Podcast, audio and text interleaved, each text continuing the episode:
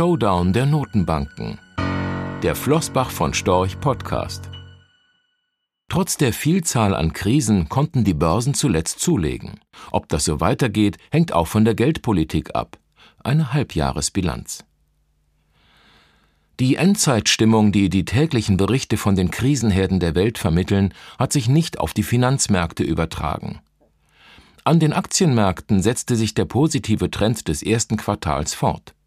Hierzu beigetragen hat die insgesamt robuste Wirtschaftsentwicklung, die bislang nicht spürbar unter den gestiegenen Zinsen gelitten hat.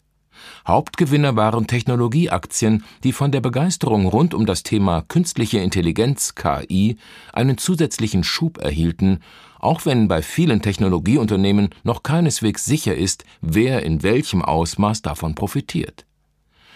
Der DAX schloss das erste Halbjahr mit einem Plus von 16,0 Prozent, nachdem er am 16. Juni sogar ein Rekordhoch von 16.358 Punkten erreichte.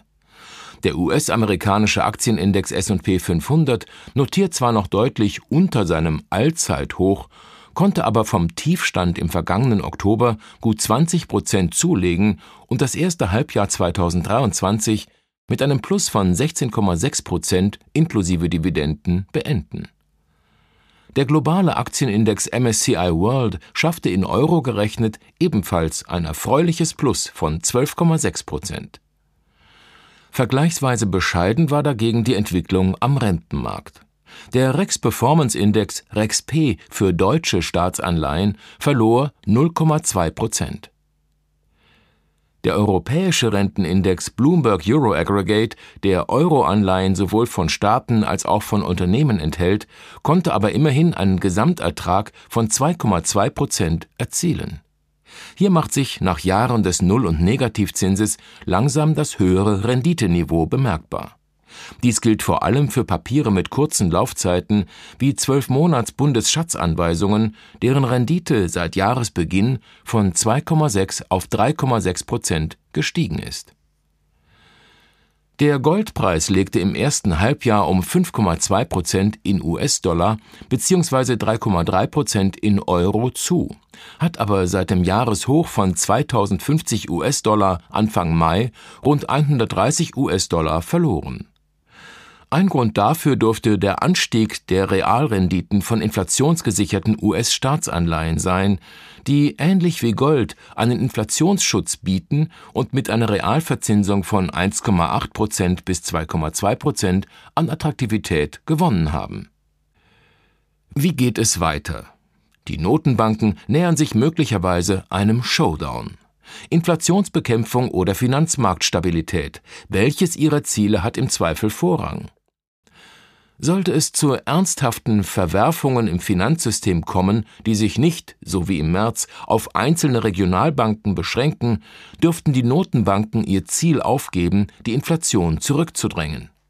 Sie werden vermutlich auch dann eine Kehrtwende vollziehen, sollten sie bei der Inflationsbekämpfung nur einen Teilerfolg erzielen, weil die steigenden Zinsen zwar zu einer Rezession führen, die Inflation aber trotzdem deutlich über ihrem 2%-Ziel verharrt. Auch dann wäre ihr Job nicht getan. Nach Jahren des Null- und Negativzinses sind sichere Anleihen mit kurzen Laufzeiten auf beiden Seiten des Atlantiks als Parkposition wieder interessant. Ob die nominalen Renditen von Bonds mit langer Laufzeit schon hoch genug sind, um sie als langfristige Anlagen ernsthaft in Betracht ziehen zu können, hängt von der Inflationserwartung für diesen Zeitraum ab. Die höchsten Renditen bei gleichzeitigem Inflationsschutz sind langfristig mit Aktien zu erwarten. Ein Gesamtertrag von 7 Prozent Kursgewinne und Dividenden ist durchaus realistisch und bedeutet alle zehn Jahre eine Verdopplung des Vermögens. Ein Fokus auf Qualität reduziert dabei die Gefahr nachhaltiger Verluste. Qualität ist aber kein Selbstzweck, sondern muss auch zu einem angemessenen Preis erworben werden, um in Form von Kursgewinnen und Dividendenausschüttungen zur Vermögensmehrung beizutragen. Rechtlicher Hinweis diese Publikation dient unter anderem als Werbemitteilung. Sie richtet sich ausschließlich an deutschsprachige Anleger mit Wohnsitz bzw. Sitz in Deutschland, Österreich, Luxemburg und in der Schweiz.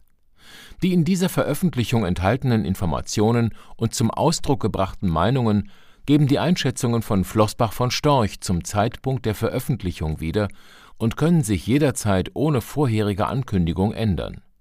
Angaben zu in die Zukunft gerichteten Aussagen spiegeln die Zukunftserwartung von Floßbach von Storch wider, können aber erheblich von den tatsächlichen Entwicklungen und Ergebnissen abweichen. Für die Richtigkeit und Vollständigkeit kann keine Gewähr übernommen werden. Der Wert jedes Investments kann sinken oder steigen, und Sie erhalten möglicherweise nicht den investierten Geldbetrag zurück. Mit dieser Veröffentlichung wird kein Angebot zum Verkauf, Kauf oder zur Zeichnung von Wertpapieren oder sonstigen Titeln unterbreitet. Die enthaltenen Informationen und Einschätzungen stellen keine Anlageberatung oder sonstige Empfehlung dar. Sie ersetzen unter anderem keine individuelle Anlageberatung. Angaben zu historischen Wertentwicklungen sind kein Indikator für zukünftige Wertentwicklungen diese Veröffentlichung unterliegt Urheber -, Marken - und gewerblichen Schutzrechten. Eine Vervielfältigung, Verbreitung, Bereithaltung zum Abruf oder Online-Zugänglichmachung, Übernahme in andere Webseite der Veröffentlichung ganz oder teilweise in veränderter oder unveränderter Form ist nur nach vorheriger schriftlicher Zustimmung von Floßbach von Storch zulässig ein umfangreiches Glossar zu Themen und Begriffen finden Sie auf www.flossbachvonstorch.com/glossar/. Diese Veröffentlichung unterliegt Urheber-, Marken-, gewerblichen sowie wettbewerbsrechtlichen Schutzrechten. Copyright 2020 Flossbach von Storch. Alle Rechte vorbehalten